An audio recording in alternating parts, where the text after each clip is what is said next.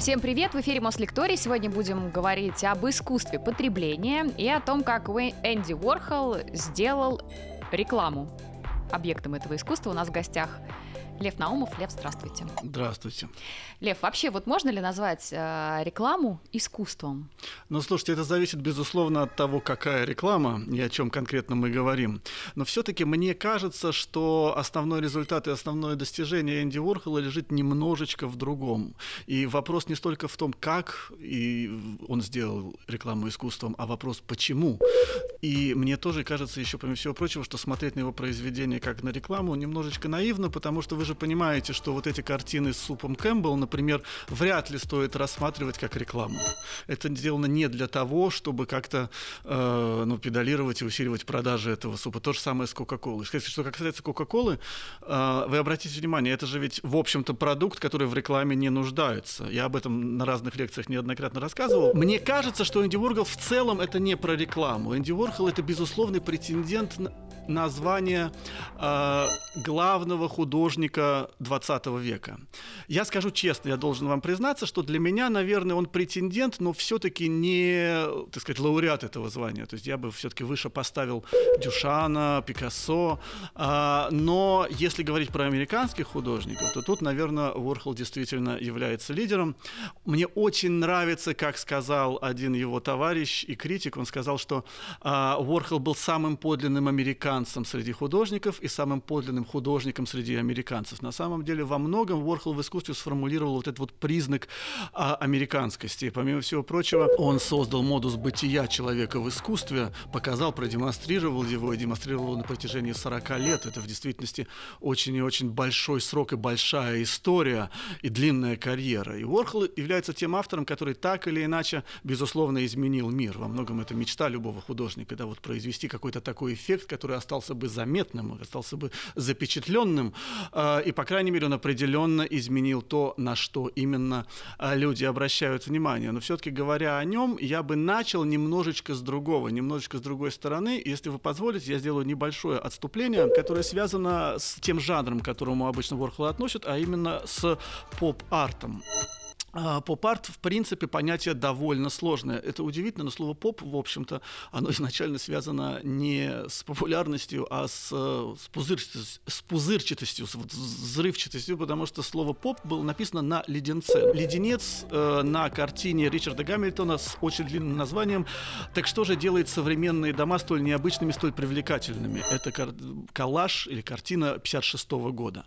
А, собственно, там на леденце появилось слово поп, и после после этого заговорили про поп-арт. Сам Гамильтон объяснял это э, движение таким образом. Он говорил, что это должно быть что-то популярное, это должно быть что-то скоро приходящее, то есть вообще не идет речь о вечности. То есть вот эти вот все ренессансные амбиции о том, что искусство нет, вот всего этого нет, Арслонга нет. Это все на короткое время. Это должно быть что-то расходуемое, недорогое, массовое, молодое. Молодое в данном случае это значит рассчитанное на молодежь. Остроумное, сексуальное, трюковое, эффектное и связанное с большим бизнесом. Вы понимаете, что большая часть всего того, что я назвал, к Ворхолу имеет самое непосредственное отношение, но, впрочем, не все. Важно, что это вдохновляется образностью, материалами и технологиями массовой культуры.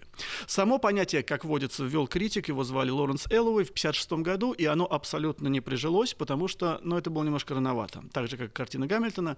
На самом деле взлет э, поп-арта произошел в 60-е. В Великобритании в 61-м, когда э, прошла выставка многих художников, которые работали вот в этой сфере, она называлась «Молодые современники», там Дэвид Хокни, Питер Блейк, там и, и вот эта вот компания.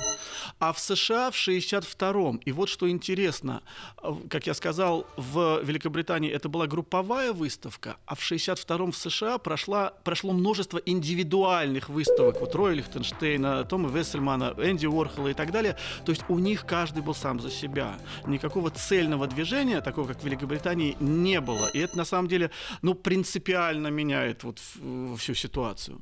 Конечно, это не было воспринято сразу тепло, это воспринималось штыки. Тонкость еще одна заключается в том, что на самом деле очень многие произведения Пупарта можно э, Uh, интерпретировать и как осуждение потребления, и как пропаганду потребления, потому что, в общем-то, какой-то оценочности в них, как правило, нет. Но мы, наконец, подходим к нашему главному герою, а, который родился 6 августа 28 года. А, через год началась Великая депрессия. А, знаете, это очень типичная такая американская судьба, которая теснейшим образом связана с золотым граалем американской культуры, с э, понятием американской мечты. Да? То есть он болезненный мальчик из семьи иммигрантов, малоимущих иммигрантов, чрезвычайно э, бедующих, да, и на грани э, нищества э, существовавших, но чего он добивается, да, и в то же самое время в его жизни была масса классических таких э, атрибутов классического художника, да, он скромный, дислексичный, когда сверстники играли и бегали там на улице, он сидел рисовал, он был другой, у него были огромные огромные проблемы со здоровьем, потому что э, в третьем классе у него диагностируют такую редкую болезнь, называлась хорея Сиденгама, ну, или пляск святого Витта. То есть, э, как мы знаем, в средние века за это сжигали на костре, потому что считали, что это э, одержимость, так или иначе, какими-то э, темными силами. Но важно, что у него конечности были подвержены судорогам, которые он абсолютно не контролировал. В результате его детство во многом прошло просто прикованным к кровати. Да? Он, он был вынужден лежать. И вот согласно той мифологии, которая сейчас уже наполняет его э, биографические книги о нем, э, он тогда и начал рисовать. И рисовал он вещи очень-очень повседневные. Это лампочки, это шариковые ручки, это кружки, вот что-то, что он видел. Сейчас перенесемся очень сильно вперед. Интервью одиозное, которое он будет давать в 60-е уже годы. Э, журналистка спрашивает его. Представитель канадского правительства сказал, что ваше искусство не оригинально. Вы согласны? Уорхол говорит, да. Почему вы согласны? Уорхол говорит, потому что оно не оригинально. Я просто копирую обычные вещи. Зачем вы это делаете? Почему бы не создать что-то новое? Уорхол, потому что это проще. Журналистка, может быть, это шутка, вы сейчас играете на публику, Ворхол? Нет, я же должен чем-то себя занять. Вот этот вот очень важный момент отношения художника к жизни, который, в общем-то, подхватили многие, да, и подняли в каком-то смысле на хоругве. Из другого интервью примерно того же времени Уорхол любил изображать, мы об этом еще поговорим, э, изображать, что он очень не хочет давать интервью, вот что-то вот, вот такое делать. Э, а к нему, естественно, подходили те же самые критики, которые совсем недавно занимались абстрактным экспрессионизмом. У них вот весь этот семантический арсенал, да, они произносят кучу громких и красивых фраз. Он говорит, тоже Уорхола слова, вы говорите столько интересных и красивых предложений, давайте я буду за вами повторять. Повторять, опять то, что повторять, да? Может быть, вы ответите, спрашивает журналист. Он говорит, я могу только повторять. Да, и это стало, в общем-то, основой э, всего его творчества. Тогда же, я имею в виду, мы возвращаемся в его детство, когда он был прикован к кровати, он полюбил раскраски, он полюбил коллажи. А, ну, честно говоря, его судьба вызывает оторопь. В 13 лет он потерял отца, отец был э, шахтером, его засыпало в шахте. И отдельный, э, отдельно стоит эпизод, что в силу определенных обстоятельств труп отца три дня лежал в доме у них и он это видел, да, это одно из мощнейших. Вы можете себе представить впечатление, да, и дальнейшее влияние. А его мать, если посмотреть на нее со стороны, в общем-то, очень такая чудаковатая дама с синдромом Аспергера. Но в то же самое время, конечно, он был абсолютно маменькиным сынком. Он, э, мама поощряла его за рисование шоколадками. Она же, ее идея была отдать его в художественную школу. Э, в какой-то момент у нее диагностировали смертельную болезнь, и, в общем-то, в конечном итоге он жил с мамой до, секундочку, 44 лет. Тогда, после того, как э, он закончил школу, опять же, с подачи мамы он получил образование в сфере дизайна. В 1949 году он стал бакалавром графического дизайна. И вот тут вот впервые он маму ослушался, он решает переехать в Нью-Йорк, хотя она была очень сильно против. А, и в Нью-Йорке как-то удивительным образом он сразу находит работу, причем достаточно неплохую. Он начинает оформлять витрины, делать плакаты, делать открытки. И успех первый не заставил себя долго ждать. В 50-м году это произошло. И вот тогда вот в его жизни действительно сыграла определенную определенную роль реклама. Э, он сделал удивительную серию рекламных рисунков для какой-то обувной компании. Это обувь была. И опять же, согласно мифологии, связанной с его судьбой, э, после этого была публикация в журнале Vogue, где впервые этого человека, его звали, кстати, Андрей Вархола, в принципе, да, вот его настоящее имя, э, отвалилась последняя буква его фамилии. Его впервые назвали Уорхолом. И он решил это оставить э, свой творческий псевдоним, хотя на самом деле, поскольку он сам был творчеством, да, это и стало его основным, пожалуй, именем. Вскоре, после 50-го года или примерно в это время, он нашел свой неповторимый стиль. Именно художественный стиль я имею в виду. Это немного трудно объяснить на русском языке. То есть по-английски это можно назвать blotted line. Это не совсем пунктирная линия. Это что-то такое особенное. Понимаете, это ли... он рисовал кистью на тот момент, но эта линия, она казалась напечатанной. А это ведь очень важный еще и психологический момент. Если что-то напечатано, то значит, скорее всего, это интересно больше, чем одному человеку, да, то есть это что-то тиражное, да. А, и он рисовал априорно тиражное, как будто бы, да, но не заставила себя долго ждать достаточно логичная мысль, что если ты рисуешь напечатанное, почему просто не печатать, да, э, этот переход он совершил в 50-е годы, а также э, примерно в это время э, он открыл в себе ну не то, что даже талант, но, по крайней мере, вот этот вот очень важный момент, он понял, что надо, что имеет смысл варьировать одно и то же, видеть разное в одном и том же. А, вот эта вот декада с 50 по 58 год, она прошла для него чрезвычайно в плодотворной работе. Он стал очень успешным коммерческим художником. То есть, в общем, он, он тогда как раз занимался рекламой. На мой взгляд, вот рекламой он после этого уже заниматься не будет, он после этого будет заниматься искусством. В 58 году происходит следующее он становится свидетелем двух очень важных выставок. Что истоки его идей — это вообще отдельная тема. Это выставка Джаспера Джонса, который э, в галерее Кастелли показывает э, свои изображения повседневных предметов. А, и Роберт Раушенберг, который в той же самой галерее чуть позже показывает свои изображения газет, дорожных знаков. Кстати, у Раушенберга, помимо всего прочего, было изображение кофейных банок, на секундочку, и так далее. На самом деле эти ребята к поп-арту не имели никакого отношения. Это, ну, это такой переход, переходный процесс, они авангардисты, переходный процесс между э, абстрактным экспрессионизмом куда-то еще, пока непонятно куда. И вот когда Уорхол это увидел, он понимает, что ему имеет смысл пойти в авангард еще, тогда он формулирует это так, да, это не про поп-арт речь, да, вот про что-то другое. А, кстати, что занятно, он пробует э, с Джонсом и Раушенбергом как-то наладить контакт, наладить связь, и они его отвергают, потому что он коммерческий художник, а не это высокое искусство, извините, да, поэтому нет, ничего не получится. Это для него была дичайшая травма, но он понял, что имеет смысл делать. И он начинает творить свое искусство э, из реальных предметов. У него э, был важный критерий на тот момент. Он брал предметы только предельно распространенные э, или очень дешевые. Ну, то есть из, из распространенных это мог быть какой-то очень популярный холодильник, но из дешевых это газеты, герои комиксов, там э, платформы таблеток какие-то с аспирином, вот, вот, вот что, что-то э, такого вида. Понимаете, это на самом деле принципиальный момент, потому что есть миф о том, что художник, он находится в положении демиурга, он вот так вот создает из ничего, да, вот ничего не было, вот был вакуум некий художник, и что-то появляется. Уорхол в этом смысле был антихудожником, он был художником наоборот, да, он был воспринимателем и выбирателем, а не создателем, да, то есть он просто смотрел на реальность и из нее что-то подбирал, да, он не создавал из ничего никогда.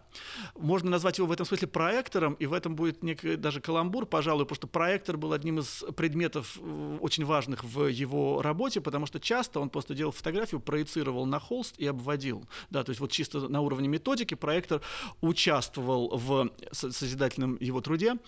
А, на тот момент он уже был замечен кураторами к 60-му году, но еще совершенно не выставлялся. Востребован все еще именно как, не как коммерческий художник, а как э, художник в смысле искусства не был. И в 60-м году он впервые рисует банки с Кока-Колой. Он в действительности был в неком раздрае, потому что он ожидал, что уже э, будет какой-то резонанс, какой-то эффект от того, что он делает. э, он решил посоветоваться со своей подругой, с куратором Мюриэл Лата. Э, он ей говорит, слушай, ну сейчас вот, понимаешь, не время для мультиков, он имеет вот этот свой, свой стиль, да, когда мало цветов, такое. И Лата ему отвечает, слушай, надо рисовать то, что ты любишь. Вот ты любишь деньги, рисуй деньги. Или рисовать то, что люди видят каждый день, например, банку супа. А это принципиальный момент. Да? Ворхол очень много на разных этапах жизни повторял одну и ту же фразу «я табула раса», в смысле чистая доска, да, «наполните меня идеями». Да, то есть у него практически никогда не было вот своих иде, вот идей, да, он где-то их всегда подбирал. Это мог быть этот Рошенберг, Лата, кто угодно, да, вот в него должен был заронить это э, зерно идеи. Тут же возникла концепция, стало понятно, что суп Кэмпбелл, да, или банка Кока-Кола, это ведь то, что объединяет и бомжа, и президента, да, это то, что доступно всем, казалось бы, да, абсолютно. И он начал делать эти изображения. Тогда все началось с банки Кока-Колы, и нужно сказать, что вот сейчас будет трудно прочувствовать, что это было в то время. Потому что в каком-то смысле с этого началось послевоенное искусство.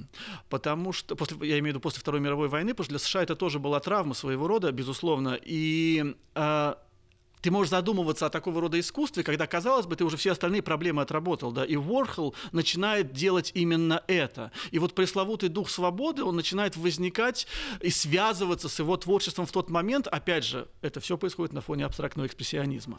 И кроме того, был еще один очень важный результат этого всего, а, потому что это маркировало очень существенный разрыв американского искусства с европейскими ценностями. Потому что Полок э, с Декунинг, ну Декунинг вообще этнический голландец, э, Полок очень вписывался в продолжение вот этих вот западноевропейских традиций, да, что вот тут происходит то же самое. Уорхол показал, что нет, вот у нас свой путь и так далее. И в 1962 году он, наконец, рисует суп Кэмпбелл. И критики начали говорить о том, что вот художник марки всю пустоту общества потребления и так далее. Но это было немного смешно, потому что Уорхол, конечно, не сатирик, это вообще идея, которая к нему никак не, не прилепляется, ее с, ним не, с ней не соотнести. А, это больше идея о том, что такое искусство, с чему я начал с той преамбулы, вы помните, да? Потому что если художник заставляет вас взглянуть на что-то как на искусство, или хотя бы задуматься о том, является ли это искусством, то, скорее всего, что-то художественное в этом есть. Вот понимаете, вы входите в американский магазин, я обязательно, когда первый раз я приехал в Нью-Йорк, первое, что я купил, это был суп Кэмпбелл. А, и входите в магазин, и вот суп этот стоит рядами, да, вот так вот, один за другим, баночка к баночке. А потом вы входите в художественную галерею, и банки супа висят рядами, да, вот этот вот, этот вот вол, вол, ворхоловский а, ряд. Так возникает вопрос, может быть, в магазине тогда искусство тоже? Что, в чем разница? Что, что, что? Хорошо, ладно, вот, может быть, вы мне возразите, скажете, так э, в галерее же суп нельзя есть ну тогда, значит, если в магазине суп испортится, это тоже будет искусство, потому что его тоже нельзя есть, да. То есть вот эта проблематика абсолютно другого уровня. Это то, что заставило общество действительно всколыхнуться. Уорхол методично и последовательно исключал из художественного дискурса а, вот все традиционные ценности, да, он привлекал все больше обезличенных процессов, да, то есть, которые не, не кисточкой водить по холсту, а какую-нибудь трафаретную печать или что-то в этом духе. Он, в принципе, называл то, что он делает, о чем мы скоро будем говорить, эффектом сборочного конвейера. То есть творчество становится эффект, э, обладает эффектом сборочного конвейера. А если говорить про актуальную философию да, искусства, то это, э, в общем-то, было связано с концепцией художника машины. А, в 1963 году он совершенно провокативно, именно в контексте вот этого всего, называет свою э, студию «Фабрика», не иначе как «Фабрика». Это абсолютно разрушало представление о том, что такое студия художника, потому что э, каковы были актуальные представления? Ну, студия художника — это вот то, что на Монмартре называлось гробами, да, то есть это вот маленькая комнатка с, сломанными стенами, они обычно были, ну, как у Пикассо и так далее, вот эти вот в виде трапеции, да, очень все тесно, очень аскетично, э, да, там э, мало кто поместится, пахнет краской, все грязно. А фабрика – это, я прошу прощения, особняк на Манхэттене, многоэтажный, да, э, в котором постоянно проходят вечеринки, каждый день какие-то гости, и многие люди, которые приезжают в Нью-Йорк, они сразу идут туда, потому что это вот ключевое событие, потому что нужно прикоснуться к миру искусства так или иначе. И при этом, опять же, Пикассо ходил, надувая щеки, рассказывая про цены. А Пикассо, на самом деле, для него это был больной вопрос, вечный конкурент такой, да. То есть, на самом деле, он состязался с ним, по большей части. А Уорхол сразу заявляет о том, что у его произведения отсутствует какая-нибудь э, ценность, кроме монетарной, на вот том вздутом арт-рынке, на котором они... А действительно, опять же, абстрактный экспрессионизм вздул просто нечеловеческий совершенно уровень цен. А, по словам Уорхола, он научился смотреть на коммерческое искусство как на настоящее, а на настоящее искусство как на коммерческое. Видите, это то, чего, что я вам говорил раньше. Это не про возвышение, это про отсутствие границ, про отсутствие разницы. Да? А критик э, Морс Пекхэм сказал очень мысль, которая, мне кажется, очень соответствует Уорхоловскому взгляду, хотя ему и не принадлежит. Уорхол ничего не оставляет для критика и ничего не оставляет для публики, кроме как покупать его работы, если она достаточно глупа, чтобы сделать это, каковой она, безусловно, является. Дальше он э, рисует одну из самых известных своих картин в 1962 году. Это э, Диптих Мерлин, да, это 20 Мерлин Монро цветных и 20 Мерлин Монро э, черно-белых. Главная героиня это икона поп-культуры, это секс-символ, безусловный, да. Эм, и вот вопросы, которые сразу возникают. Может ли знаменитость такого уровня и знаменитость, пришедшая из такого контекста, по большому счету быть персонажем того, что висит в картинной галерее? С другой стороны, вы понимаете, с Мерлин же ведь связана на очень важная мифология. Все хотят Мерлин, да? Так вот, Уорхол вам дает ту Мерлин, которую вы заслуживаете, какой вы можете обладать так или иначе. Ну, можете взять себе такую картинку, в общем. Это для вас. Вот та нет это что-то другое. А вот это, пожалуйста, да.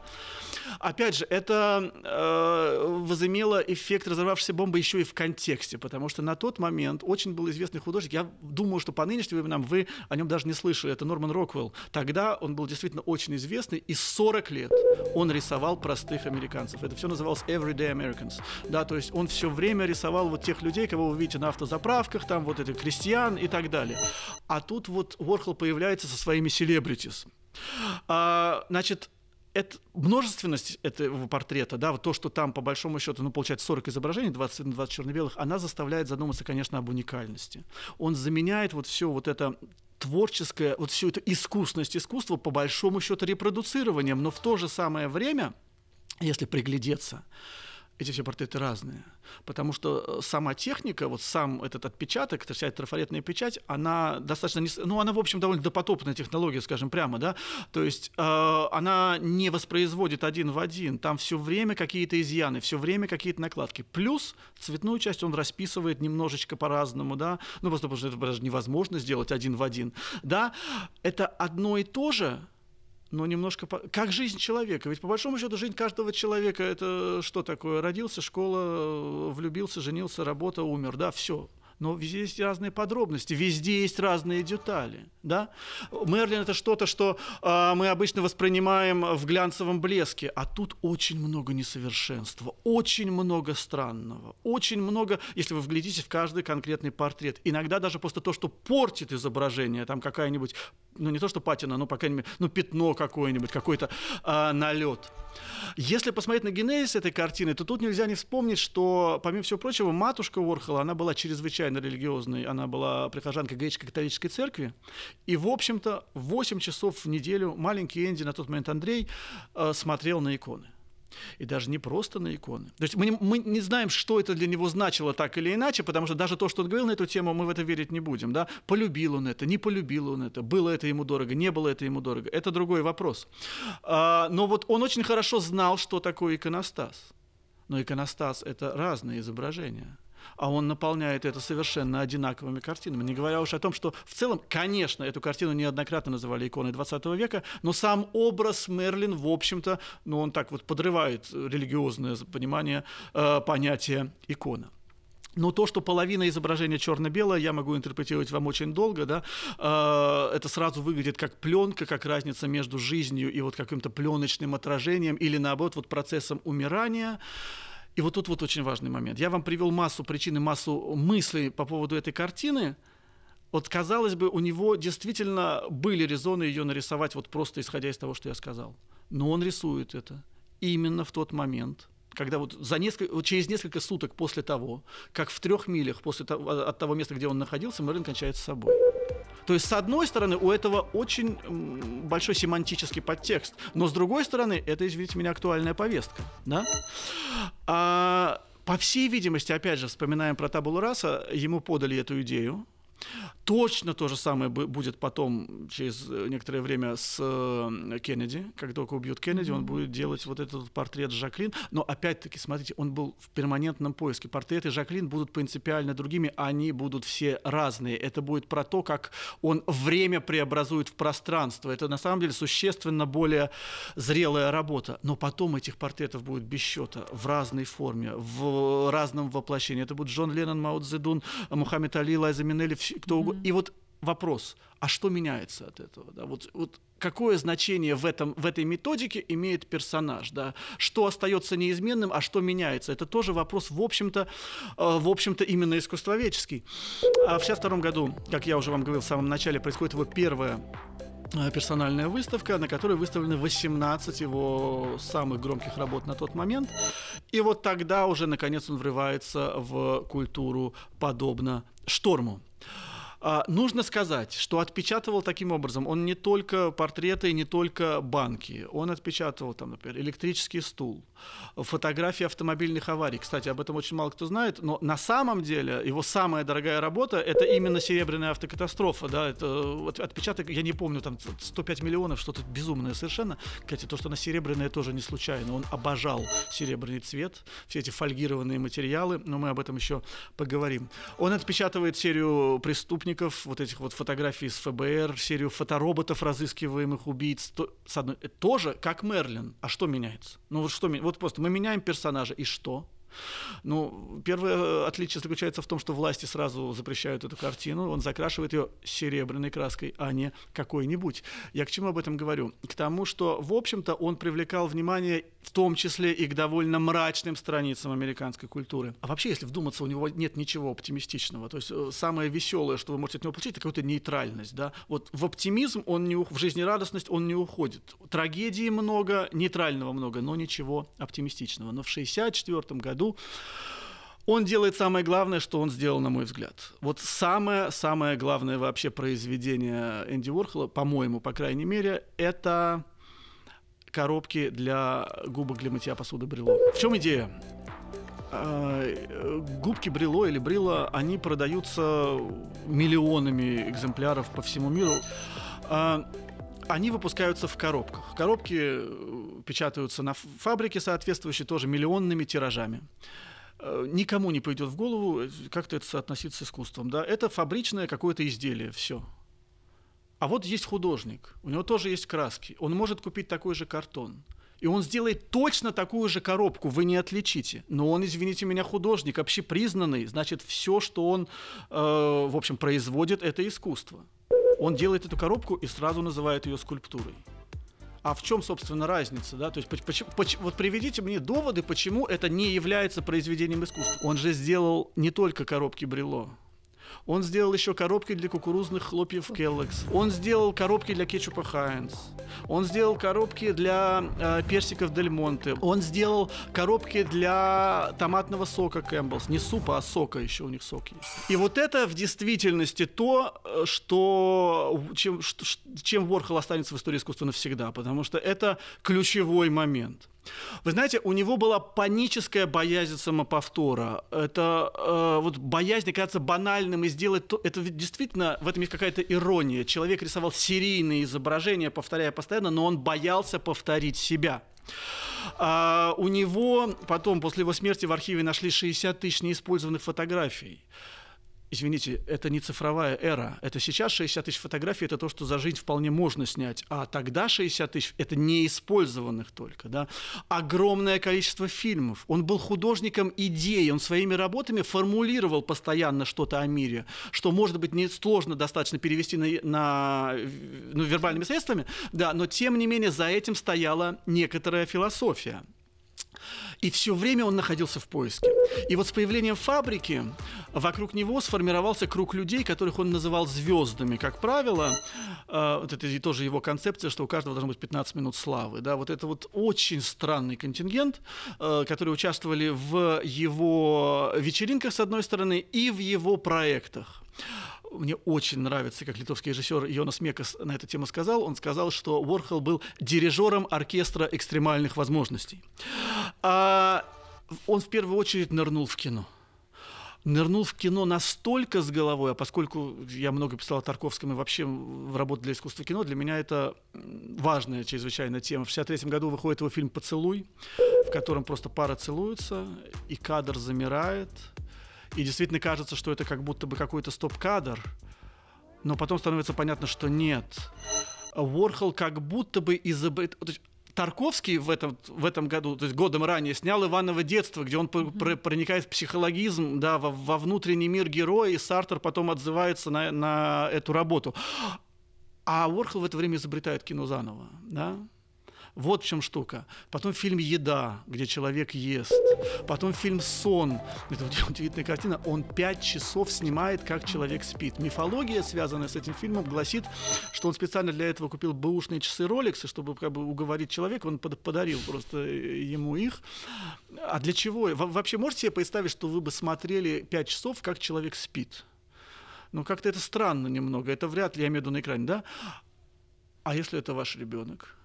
Уже становится интереснее, да, это, как, это такой учебник любви, если угодно. Вот посмотрите, опять же, вспоминая Сартра, Ад это другие, да, а, посмотрите на постороннего, как на родного человека. Вот сможете ли вы это? Что у вас будет происходить, если вы вот начинаете к нему привыкать таким образом и так далее? А, порой он снимал вообще неподвижные объекты. Вот представляете себе, на кинокамеру неподвижные объекты. Это был как будто бы праздник восприятия. Я вспомнил о Тарковском, все начинают говорить о Тарковском, когда удобный случай. А у него же ведь книга его по э, методике работы, да, называется «Запечатленное время». Вот Уорхол, я уверен, не догадываясь об этом, конечно же, он, собственно говоря, занимался, ну и не мог, технически не мог по времени, а, он занимался именно этим запечатлением времени. Он именно вот праздновал восприятие такое впечатление. При этом у него были неожиданные даже технические идеи, которые вот от него так не ожидаешь. Например, он догадался, что ему надо снимать со скоростью 24 кадра в секунду, а показывать со скоростью 16. Да, от этого происходит такая ретардация восприятия. Все замедленное, да, все плавное. Да, эм, и это тоже принципиальный момент, потому что любое кино, коммерческое кино, например, оно же ведь силится выдавать себя за правду. Mm-hmm. Оно силится сказать, что вот это вот все так yeah. и было. Уорхол всем говорит, не забывайте, это фильм. Нет, ребята, никакого, ни, ни слова правды нет. Не верьте ни во что из того, что происходит. Опять же, в это время он снимает э, кинопортреты. Ну, как портреты у него были статичные, он снимает кино. Мне очень нравится название «дышащие портреты», да, просто потому что там, там люди, которые уже делают какие-то движения. Там есть Дали, э, есть Деннис Хоппер, есть э, Мик Джаггер и так далее. Но есть и неизвестные люди, например. Один из самых таких знаковых портретов, там мужчина, абсолютно неизвестный, 40 минут. И что-то с ним происходит то ли ломка, то ли оргазм, то ли сердечный приступ, абсолютно непонятно. Он, он, что, то ли это вообще непонятно даже неприятно ему или приятно, но от этого реально не оторваться. И вот ты когда на это смотришь, ты понимаешь, что это вот чисто схваченный кусок времени 1963 года. Ну, про кино можно говорить бесконечно, это можно отдельную лекцию про кино Уорхола э, сделать, э, потому что потом он для себя открывает звуковое кино, потом э, в его жизни появляется Ронни Тавелл, который начинает писать сценарии для этого, и там уже появляется какая-то драматургия, помимо всего прочего. Потом, опять же, вот в этом вот дискурсе изобретения кино, киноязыка заново Уорхол открывает для себя внутрикадровый монтаж, и у него два кадра в фильме «Челси Гелс» и так далее. То есть вот он действительно, у него вся история кино в миниатюре, ну или, по крайней мере, существует существенная его часть. Всего он снял, на секундочку, 77 фильмов. Это намного больше, чем большинство признанных режиссеров, скажем прямо. То есть я имею в виду не признанных, а профессиональных. Не, не в том смысле, что он не признанный, а в том смысле, что тех людей, которые всю жизнь занимались кино, а для него ведь это было одним из проектов. Примерно в это время Уорхол говорит, мне кажется, что мы можем все. Я хотел, чтобы мои фильмы шли в Радио Сити, э, чтобы было шоу в Зимнем саду, чтобы я был на обложке лайф. Я хотел бы книгу в списке бестселлеров, песню в чартах, и впервые это все кажется возможным. Э, он устраивает церемонию прощания с рисованием вот с помощью серебристых воздушных шариков он их запускает там. Э, ну, и надо сказать, что тоже в этом не, следствие это или причина, тут дискуссионный вопрос. Но на самом деле к концу 60-х поп-арт начал полностью задыхаться. Да. В общем, он себя исчерпал. Вот история этого действительно угасала. А, Ворхол двигался дальше. В 67 году он начинает продюсировать легендарную группу Velvet Underground. А, начинается вот эта концертная деятельность. Он делает альбом, известный с бананом. Да. В оригинале вы знаете, что банан можно было отодрать, там был шкурку можно было содрать, там был розовый, а, розовый банан. И тогда, в частности, он сам как будто становится своим художественным проектом. Он начинает очень особенно себя вести. А, это трудно даже описать и охарактеризовать. Я бы сказал, что он пытается изображать из себя человека без личности. Но совсем не в том смысле, в каком главный герой романа Музеля «Человек без свойств». Там немножко, все немножко по-другому. Но вот помните то, что я говорил про табула раса? Да? Вот это, это, это немножечко из той же оперы. Да? Он человек, у которого нет мнения, нет суждения. Что он может сказать о себе? Он может о себе сказать, что я Энди Уорхол, и все. Но это не случай Маяковского и так далее. Это не то, что это звучит гордо. Это просто единственное, что он может сказать. Это просто факт. Это не то, что, что в этого есть тоже какой-то пафос или какой-то там мания вели, или что-то такое. Просто ничего больше сказать нельзя. И не то, что это все объясняет. Просто нет средств объяснить это как-то иначе. Но нужно сказать, что это само по себе тоже странно, вот в том вот мире эго-знаменитостей, да, где, в общем-то, нужно было всячески педалировать, говорить о себе считалось очень и очень важным, а не вот, вот это вот все э, изображать. Тогда он начинает использовать двойников, и вот эти были случаи, когда он в нескольких местах появляется в Нью-Йорке одновременно. Тогда он начинает экспериментировать с париками. Э, и множество вообще таких, ну, действительно, экспериментов с самим собой. И, конечно, игра становится опасной. Множество драматичных историй связано с фабрикой. Несколько людей погибло э, в ходе этих вечеринок и в ходе, ну, там, скажем, ну, работы в каком-то смысле действительно там. И 3 июня 1968 года происходит э, чрезвычайно важное событие, безусловно важное, его вообще трудно переоценить. Его чуть было не убивает радикальная феминистка Валерия Саланос – очень странная женщина. Вот сейчас, когда смотришь на нее, слушаешь рассказы о ней и так далее, кажется, ну как вообще Ворхол мог ее к себе приблизить? Но тут важно понимать, что вот все люди вокруг него, они в общем-то были такими да, это можно было ждать от кого угодно. Но она, наверное, чуть-чуть более странная, чем остальные. Но кто она такая? Она писательница, совершенно непризнанная. Ну и Ворхол ее как-то приголубил, как, так, как он поступал со всеми людьми. Да? Он сказал, что мы обязательно снимем твою пьесу, мы тебя сделаем звездой. Вот это вот, вот эта формулировка. Я тебя сделаю звездой. Вот это, у тебя будут тоже эти 15 минут, которые я всем обещаю. И более того, на которые у всех есть право. Так что ж ты хуже других, поэтому мы тоже, ты тоже будешь 15 минут звездой. Но этого не происходило, просто потому что, ну, и трудно мне судить о произведении, я не читал, но он был человеком пассионарным, он просто двигался дальше. А, якобы, опять же, по мифологии, которая связана с ее личностью, она должна была, она собиралась убить не его, а своего издателя. Она приехала, ну тоже история несуразная да нельзя. Она приехала к издателю, но издателя не было дома, и поэтому она поехала к Ворхолу. А, она сама сдалась полиции после этого. В действительности очень кровавая была там сцена. Она чуть было не застрелила нескольких человек там. Это чудом, произо... чудом этого удалось избежать. На самом деле есть репортажные съемки полиции, это производит мощное впечатление. А, она сдалась полицейскому и сказала, я застрелила Энди Уорхола, он слишком контролировал мою жизнь. Кстати, тоже важный юридический прецедент, по итогу она за это получила три года.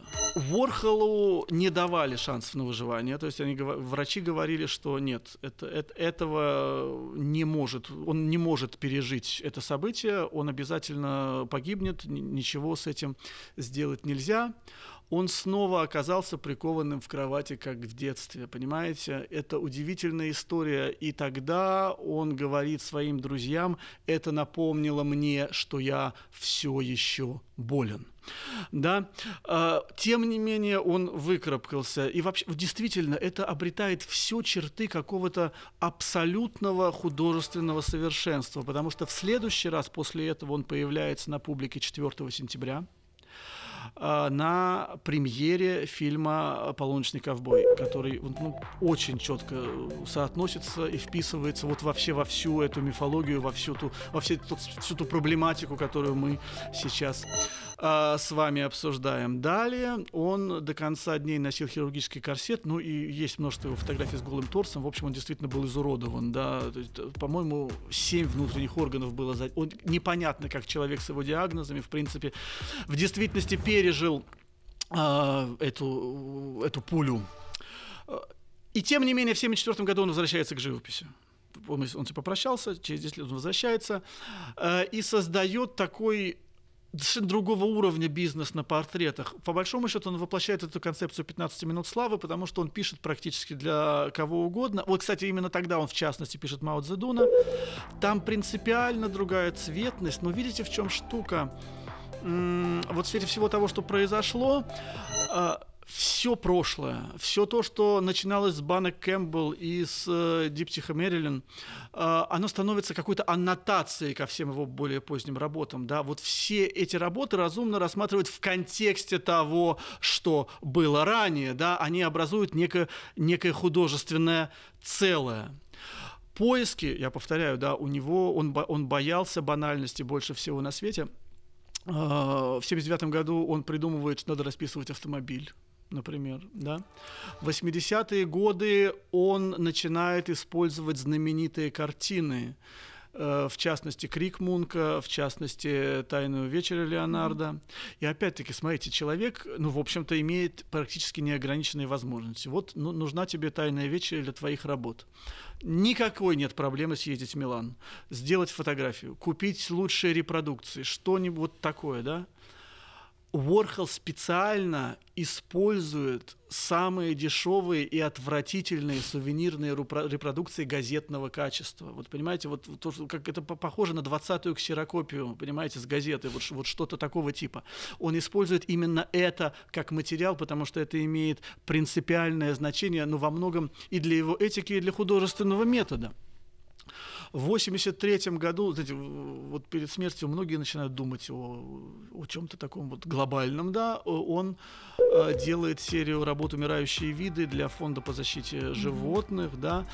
В 1984 году очередной фантастический проект, это, казалось бы, связано с кино, казалось бы, связано с коробками Брилло. Он делает капсулы времени.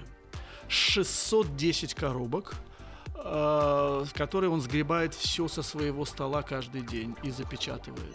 Да, то есть там счета, открытки, газетные вырезки, пластинки, книг и даже произведения. Сейчас какие-то из них открыли и выставили в разных мировых музеях, но тем не менее, это же ведь тоже запечатление времени, понимаете? Это вот ты открываешь, на тебя выпрыгивает 84 год, мне два года было тогда. А, заметьте, 610 штук. Ему вообще свойственен этот гигантизм. 400 372 дышащих портрета, 610 капсул времени. Вот его серия картин «Тени», это 78-79 год, возможно, это самая э, длинная серия холстов в истории живописи, их больше 100 штук, например. То есть э, он в этом отношении, конечно, как Бальзак, он вот гигантист, вот, да, то есть ему нужно огромное 100. множество, да-да-да. Но с другой стороны, но это и есть конвейерное производство, по большому счету. Да? Это и есть вот искусство как индустрия, если угодно. У него была масса талантов, эти самые разные природы. У него не было только одного, мне кажется, таланта, а, который в искусстве едва ли не самый важный. Это талант рассказывать историю. Поэтому история у него только одна. Это история его жизни, которая, безусловно, тоже э, является художественным проектом. В 1987 году он умирает после операции на желчном пузыре. Принято думать, что это происходит по недосмотру врачей.